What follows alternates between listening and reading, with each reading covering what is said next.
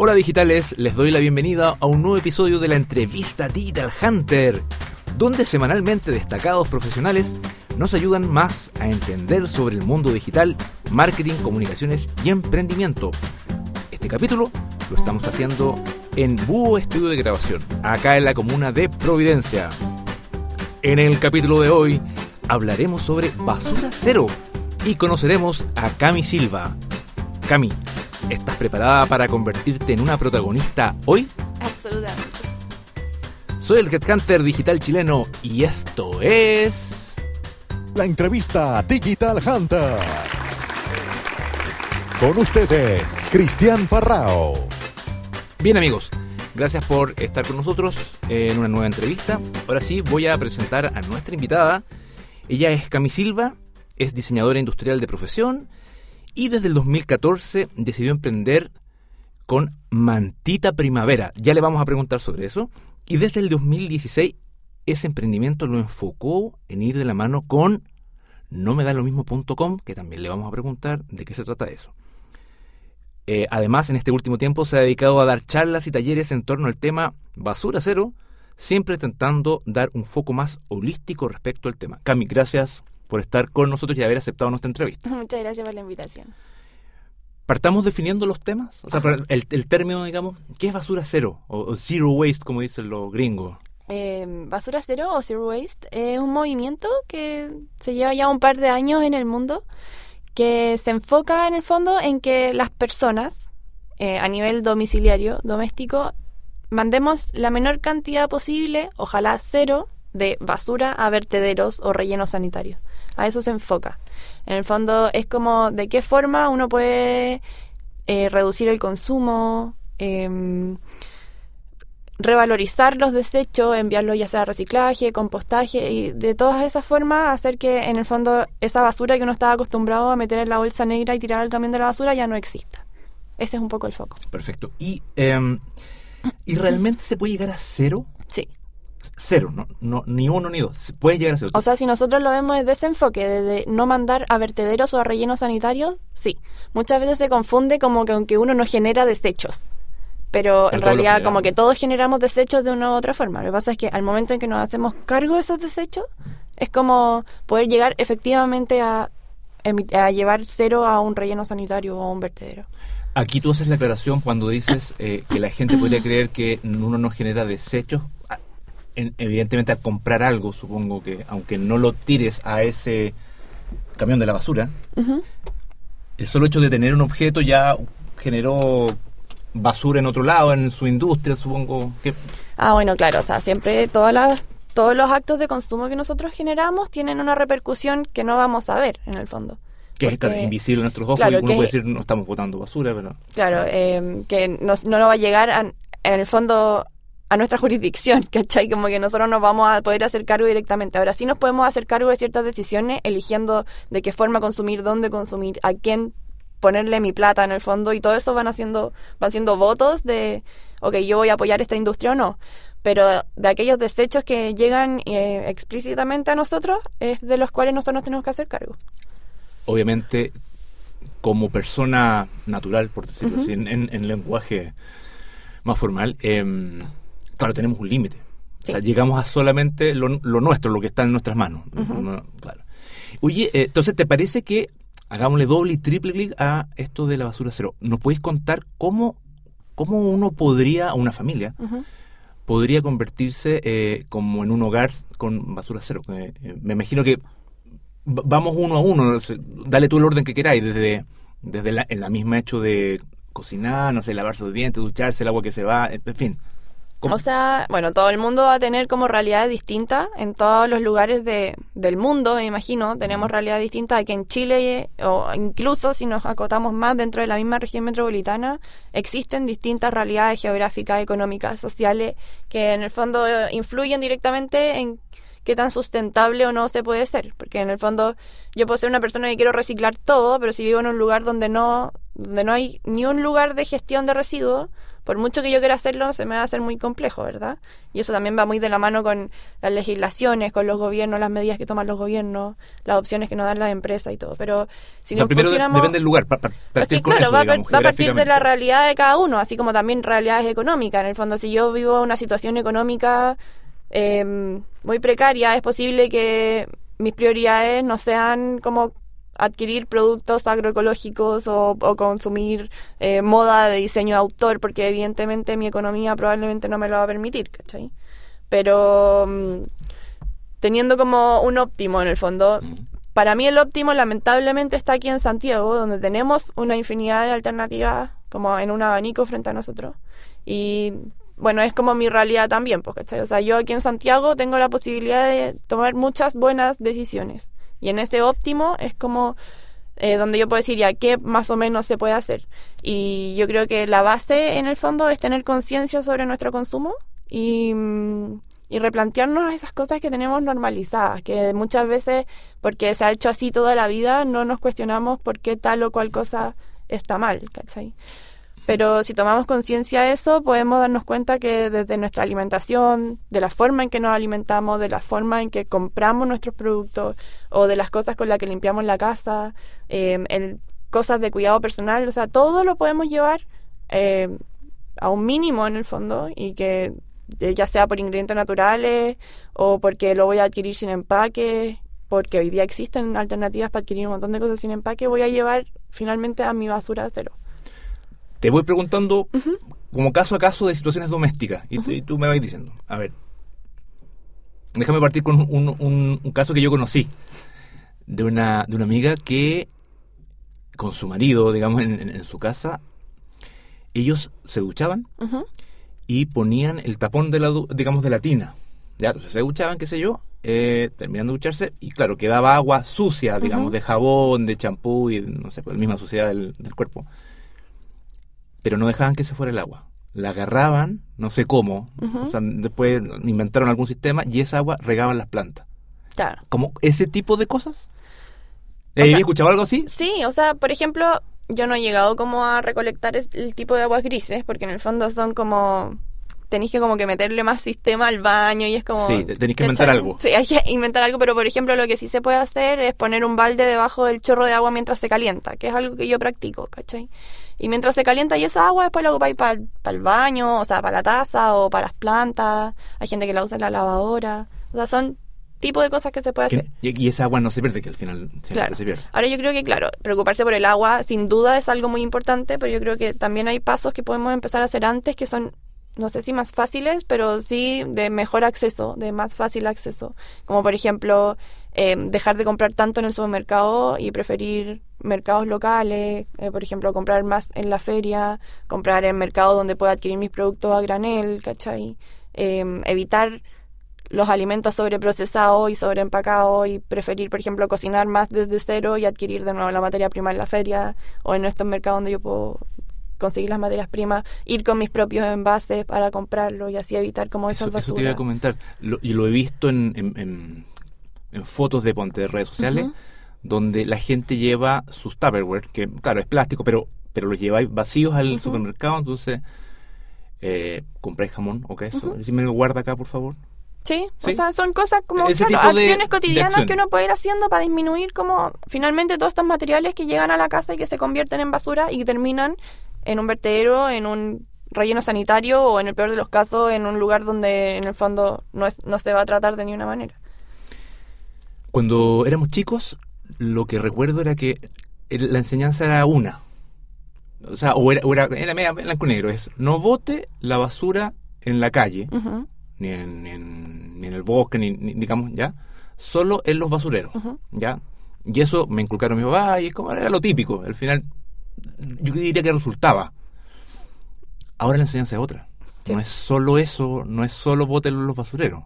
Es que nos dimos cuenta como sociedad que en el fondo, porque claro, tú lo botas en un basurero y lo que te decía antes, el basurero se llena, yo echo todo en una bolsa, la bolsa lo dejo en el camión de basura, el camión de basura se lo lleva y uno se olvida. Y es como que no existiera, sí. ¿cachai? Sí, es como- Es como, para mí ya no existe, esto ya no está en mi espacio geográfico, entonces me olvido y se desapareció. Pero entonces todas estas bolsas se empiezan a acumular en relleno sanitario, en vertedero, en vertederos legales o ilegales, y en el fondo eso empieza a generar eh, un problema medioambiental.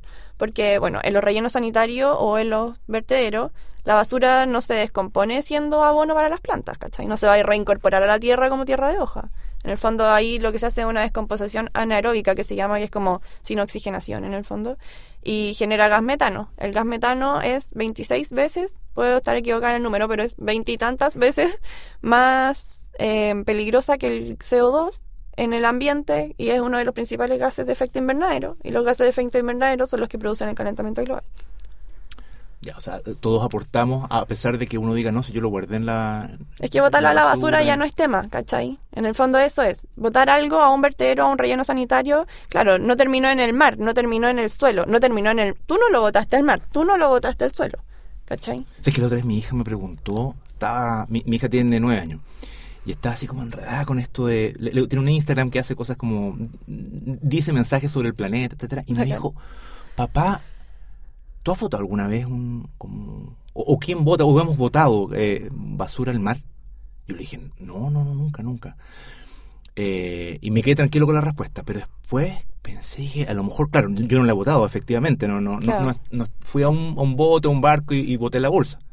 Pero dije, pero toda la basura que se va, Dije, claro. como, como no la veo, o sea, yo entiendo que va a un vertedero, eh, pero, y supongo que estará bien cuidada, bien guardada, no, no, no va al mar, el vertedero no está al lado del mar. Pero es que hay muchas cosas que pueden pasar, de hecho, así como desde muy al comienzo, así imagínate, tú lo echas en una bolsa y la bolsa se rompe, ¿cachai? Y ya, ponte tú que igual se recogió todo y se fue en el camión de basura, pero en el camión de basura en el, en el viaje se voló una bolsa. Y la bolsa se voló y cayó un río, y el río se llevó la bolsa hasta el mar y la bolsa llegó al mar. Tú no la fuiste a botar al mar, ¿cachai? Pero de alguna u otra forma igual fuiste partícipe.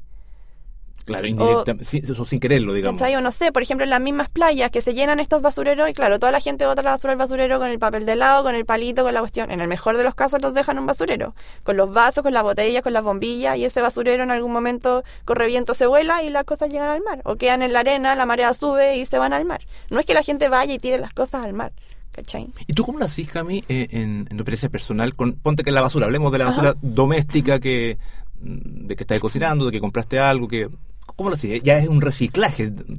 Lo que pasa es que, claro, son decisiones que uno toma previamente, pues, ¿cachai? O sea, a ver, de partida, el 50% se estima que el 50% de la basura doméstica es orgánica. Quiere decir restos de verdura, restos de fruta. Eh, en mi caso van a ser solo restos de verdura y de fruta, porque yo no consumo carne. Pero eh, si alguien consume carne también van por ahí los restos orgánicos, ¿cachai?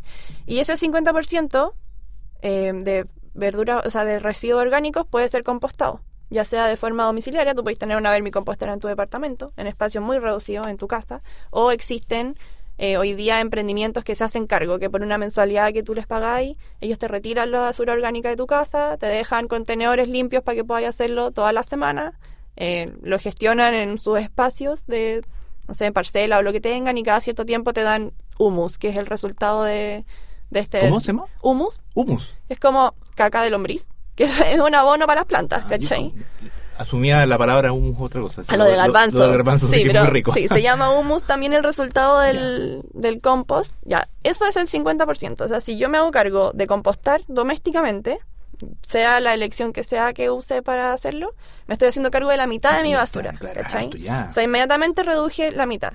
Si yo no tengo orgánicos en la basura, por lo tanto, todo el resto va a estar limpio, en teoría. ¿Cachai? Porque cuando tú pensáis la bolsa de basura es para como recoger percolado, ¿cierto? Eh, si yo no tengo el orgánico, no necesito una bolsa. Ya partamos por ahí porque no voy a tener líquidos que se empiecen como a descomponer dentro del basurero. Y todos esos inorgánicos yo los puedo separar. Puedo separar en latas, los puedo separar en cartones, los puedo separar en papel, los puedo separar en plásticos de diversos tipos. ¿Cachai? Y todo eso yo puedo separarlo, mantenerlo limpio. O sea, un acto que para mí ya es reflejo es se desocupa una lata, por ejemplo, la lavo, la seco y la dejo con el resto de los inorgánicos, ¿cachai? Para que no se generen hongos, no se generen malos olores. O sea, agregaste ese, esa pequeña acción de lavarla. Claro, que se lave y se seque, una caja de Tetra Pak, ponte tú. Se abre, se lava, se seca y después se aplasta y se guarda con el resto de lo inorgánico. Si lo pensáis en ese punto, yo ya la bolsa de basura típica ya no la necesito. ¿Te fijáis? Porque los orgánicos los tengo separados para reciclarlos, para compostarlos, y el resto los estoy clasificando. Y después yo tomo estos inorgánicos y los llevo a un punto limpio, donde vaya a tener la opción de clasificarlo. Ya, Ahora, dentro de esas opciones también eh, está el factor de que no todos los materiales yo los puedo reciclar, ¿verdad? O sea, no los puedo clasificar, porque en Chile no se gestionan, no se reciclan todos los materiales que existen. Entonces, ¿qué voy a hacer yo? Voy a ver al punto limpio más cercano que tengo, voy a hacerme cargo de esos materiales y voy a evitar los otros porque no voy a tener cómo gestionarlo. Entonces, por ¿Cuál- cuál ejemplo? ¿En cuál uno queda medio pillo? por ejemplo, hay un tipo de plástico que se llama otros plásticos y que está nomenclado con el número 7, Ya. que son, por ejemplo, los doy pack de mayonesa, de ketchup, eh, estos como envases flexibles de detergente, Ya, ya, eh, sí. los tarros de papas fritas, por ejemplo. Otros plásticos se refiere a que son más de un plástico junto, es como un polimaterial. Y esos polimateriales no son eh, gestionables, no se pueden reciclar. Entonces, como yo no voy a poder gestionarlo, yo decido no consumirlo. Porque de esa manera yo no voy a tener algo que después no pueda, en el fondo, darle una valorización. Como poder seguir su ciclo de, de vida útil circular, en el fondo. No lo voy a poder reincorporar de ninguna manera. Y, y- y- perdón, ¿y en el caso de lavarse los dientes? ¿Cómo es el, ¿Cómo a qué te refieres? el mismo hecho de la, la- el envase de la pasta, el, lo que botáis, digamos, eso n- imposible. Bueno, que el tema de las aguas grises, como te decía, ya es como un siguiente nivel, Ya, igual como, necesitáis ¿sabes? un- un- una aplicación, o sea, igual- algo, la, la casa. Existen productos hoy día, hoy día tenemos una gran oferta de productos en muchos en, en muchos temas, en el fondo, como eh, en muchas opciones. Y existen pastas de dientes que son naturales, que no te van a contaminar a ti y tampoco van a contaminar el agua, ¿cachai?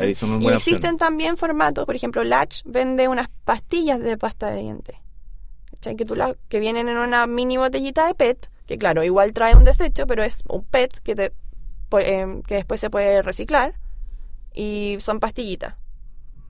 Entonces esa es como una alternativa. Existen otras opciones también de hacer tus propios productos. Yo, por ejemplo, mucho tiempo me hice mi pasta de diente, yo me hago mi desodorante.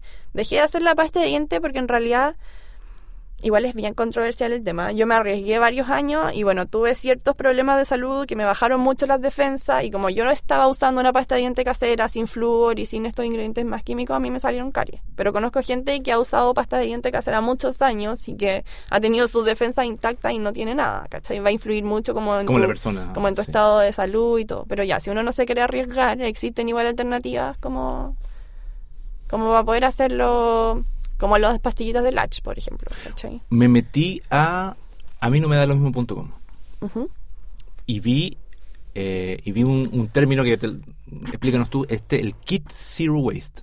Ah, bueno, sí. ¿Qué es eso?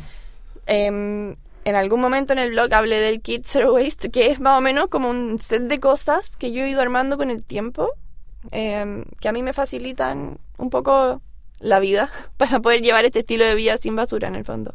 Que no implica que yo el día de mañana tenga que deshacerme de todas mis cosas y comprar todo un kit nuevo, ¿cachai? O sea, lo último que busca el movimiento basura cero es que uno se vuelva consumista a un nuevo estilo, ¿cachai? En el fondo es como. De qué manera yo puedo darle una reutilización a las cosas que yo ya tengo y armarme este kit. O sea, mi kit en el fondo, ¿en qué consiste? En que, por ejemplo, yo pueda andar con una taza, un vaso, un termo o lo que sea, si es que voy a salir a tomarme un café. Y de esa manera evitar los vasos de polipapel que están en las cafeterías. También Sí. lo he visto eso, que, que lleva ahí tu, tu. En el fondo, si yo necesito comprarme un café al paso, mejor andar con mi propia taza versus aceptar el vasito o de una, buscar un café donde te vayan a servir un café en taza, ¿cachai? Y sentarte y tomarte 10 minutos de tu vida para poder tomarte un café tranquilo. Eh, andar, por ejemplo, con un frasco o un tupper o lo que sea, un contenedor si va a ir a comer afuera para evitar los envases desechables. Eh, yo siempre en mi cartera ando con un kit de cubierto y una servilleta de tela. ¿Qué más puede ser? Eh, bolsas de tela o bolsas de lo que sea que puedas reutilizar una y otra vez para poder comprar productos, que es lo que te decía antes, en el fondo, las decisiones de consumo que yo tengo. Yo hace mucho tiempo que dejé de ir al supermercado. Y en cambio yo compro mis harinas, mis legumbres, el azúcar, los frutos secos, las semillas, lo compro en tiendas a granel y voy con mis propios contenedores, mis bolsas, ya sea de tela o sean bolsas, por ejemplo, yo uso mucho unas bolsas plásticas que me he encontrado incluso así como en la casa de gente que las va a botar, pero tienen estos zipper como tipo Ujú. Ziploc, y esas las lavo una y otra vez y las uso para ir a comprar. Oye, Cami, y en este camino que te que, que he tomado, que he decidido hacer y que me, me imagino que muchos debemos repetir, me, me- me parece que es positivo, me parece que está ayudando al mundo de verdad. Em, ¿Te has encontrado con prejuicios? ¿Te has- Sí, ¿qué- siempre. ¿Qué, qué dice la gente? Que eh, Tú sabes que la ignorancia es atrevida. Sí, Entonces cuéntanos de eso también. o sea, bueno, ahora que el tema ya está como más como en boca de todos y que ya un poco todos hemos escuchado de qué se trata, eh, se escucha menos, pero a mí en el 2016 gente me trataba de hippie loca, así directamente, así como, ¿qué te pasa, hippie loca, que venía a decirnos esto? Me acuerdo perfecto que una vez me hicieron una entrevista, creo que para TVN, ponte tú en un noticiero, y uno en los comentarios en Facebook decía así como, bueno, pero ustedes ponen a cualquier hippie loca hablando y esperan que todos hagamos lo mismo, y yo así como... "Bueno, Yo estoy lejos de ser hippie, partamos por eso, así como que tengo una vida muy normal, vivo en, en Santiago, tengo un trabajo, ¿cachai? Así.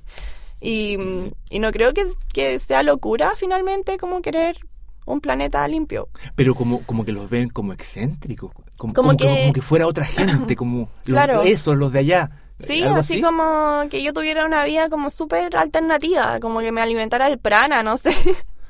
como que yo siento que ese es como un prejuicio habitual. Y bueno, eso me pasó muchas veces. De hecho, una vez una persona fue muy chistoso porque yo hice un curso y como una academia sobre sustentabilidad y uno de los alumnos que hizo esta academia conmigo, que era mi compañero, como que se presenta y él habla de que en algún momento como que lo inspiró una niña que salió en un diario, pero que en realidad en su momento encontró que era una loca. Y fue como, loco, era yo. Así como, hola, Soy tu profe. era yo. No, no, éramos compañeros. Ah, era compañero, ya, sí, ya. pero igual fue muy chistoso. Y como que todo el mundo cachó que Ah, la entrevista a la que se estaba refiriendo era esa que había salido yo. Y como que le dijeron así como, oye, es la Camila.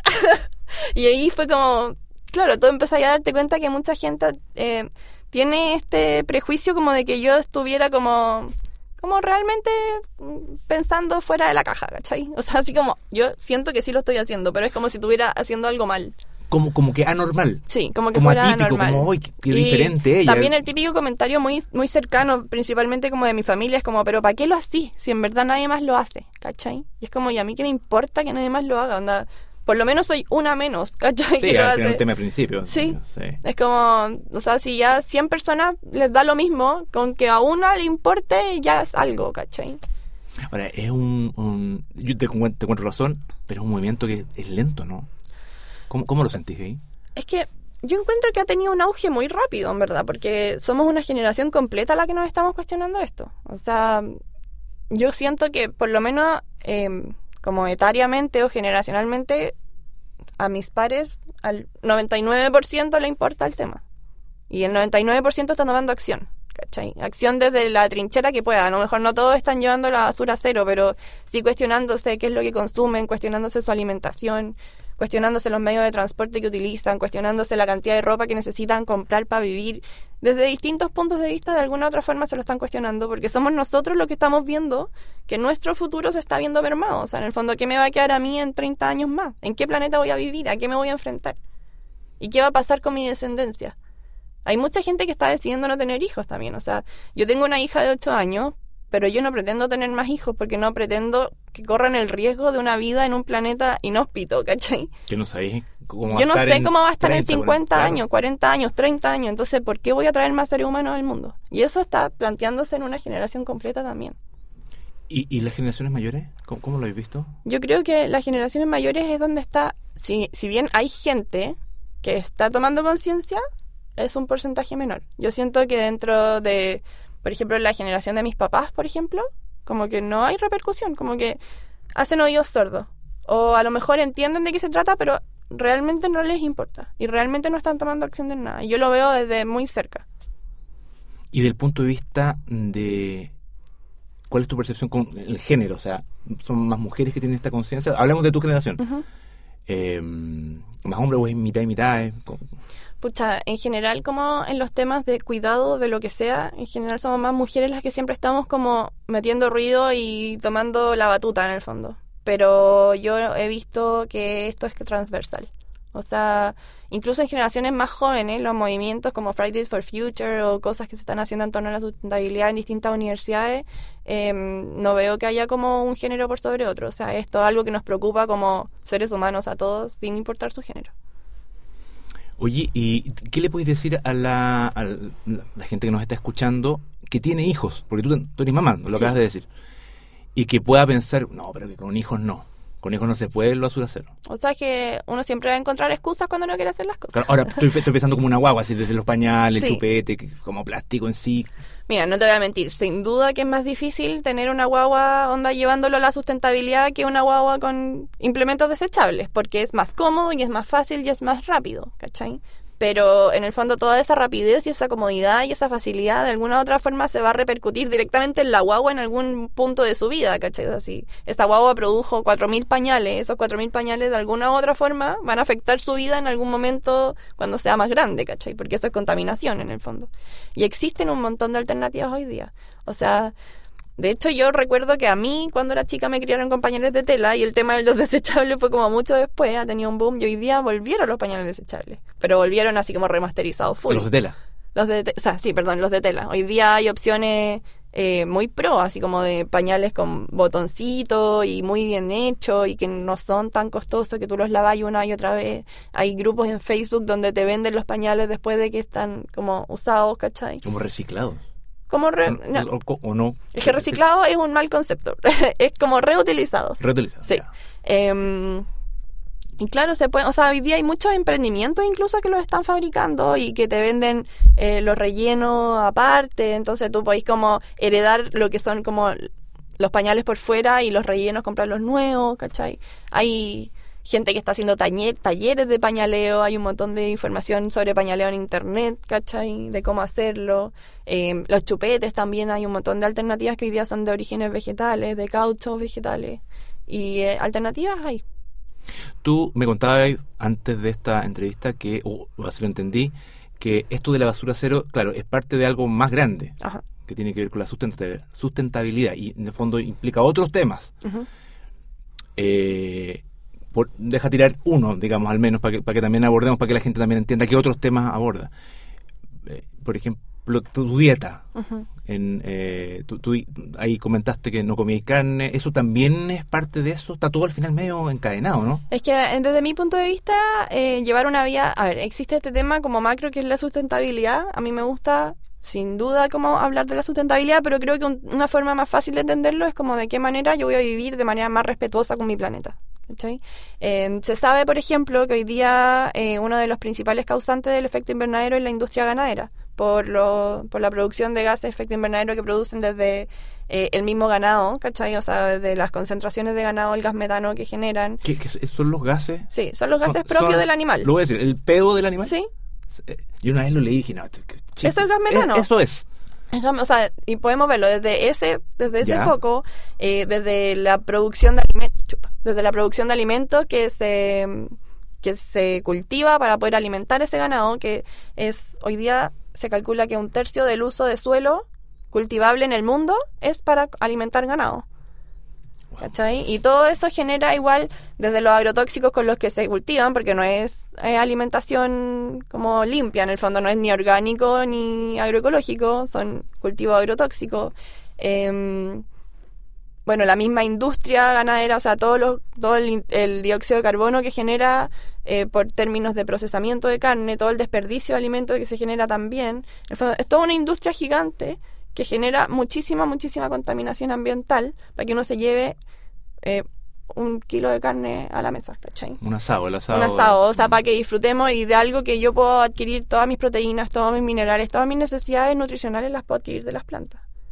Y en el fondo, y ahí estoy dejando de lado todo lo que significa crueldad animal, eh, del especismo que estamos, como que el ser humano aplican sobre otras especies. Y en el fondo para mí todo eso es, es también un poco vivir en respeto con, con el entorno. O sea, si yo me preocupo de cómo se está contaminando mi planeta por la basura que yo genero, también me tiene que preocupar lo que, lo que decíamos al principio, toda esa industria invisible que está, que muchas Ah, veces no se habla. Preferimos no O mirarlo. sea, y muchas veces eh, los temas son, claro, eh, hace mucho tiempo yo leía a alguien que recomendaba ir a comprar como tu carne a la carnicería con un tupper. claro, te evitáis como toda la basura asociada a la carne, pero en realidad es como el pelo de la cola la basura asociada a la carne versus todo lo que contamina la industria ganadera por detrás.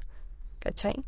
Y en el fondo, sí, suma, todo suma, pero en el fondo podría sumar mucho más. Más, claro. De hecho, hace poco salió mm, eh, un artículo que es muy bueno en The Guardian, que habla como de si es que la alimentación basada en plantas, si una alimentación vegana como que cambiaría, retrocedería este efecto de calentamiento global, y en efecto lo hace.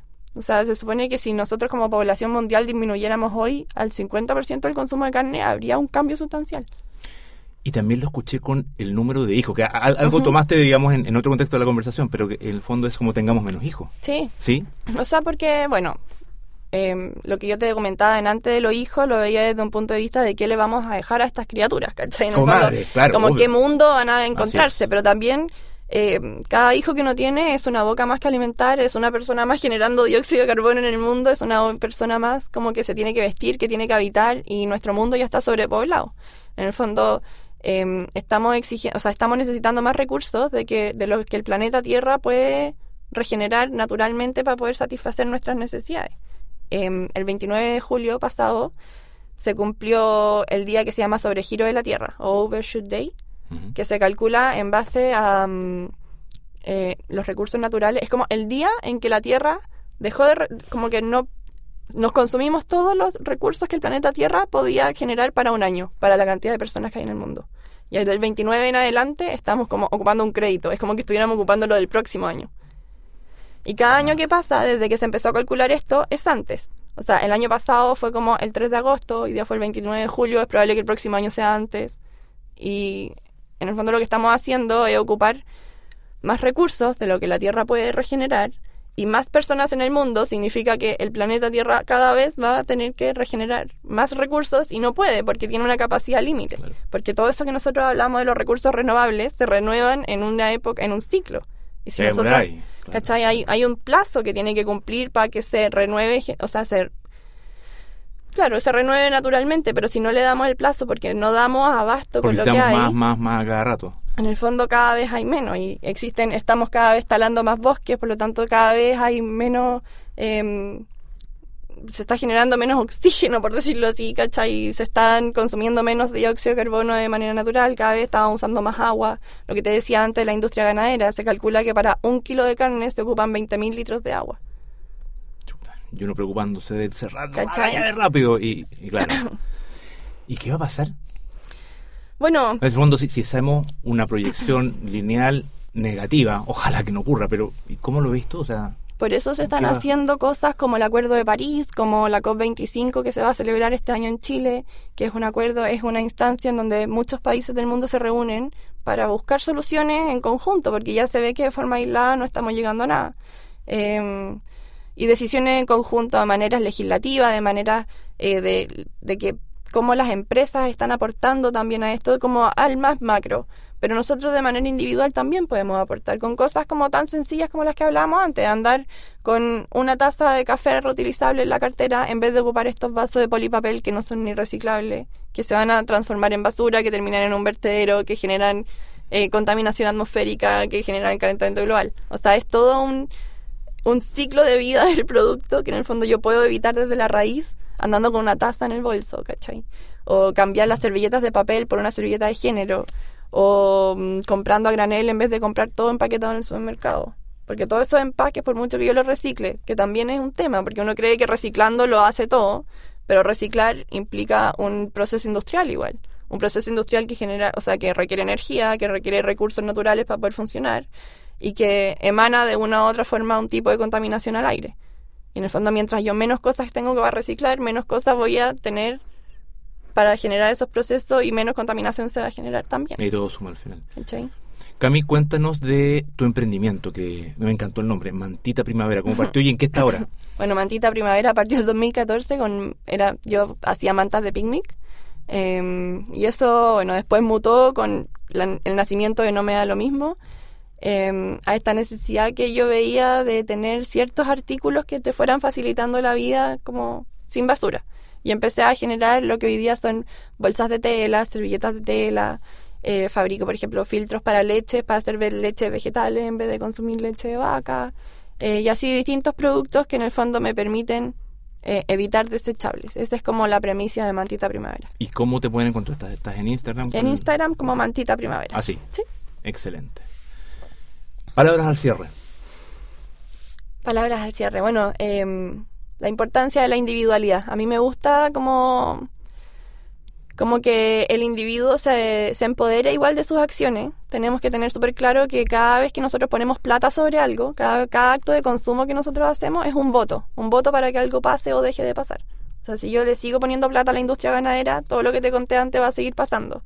Si yo le sigo poniendo plata a Coca-Cola, Coca-Cola va a seguir generando todo el impacto que genera. En el fondo, cada vez que yo le pongo plata a algo, es un voto y por eso nosotros tenemos que ser súper conscientes de a qué le estamos poniendo nuestra plata.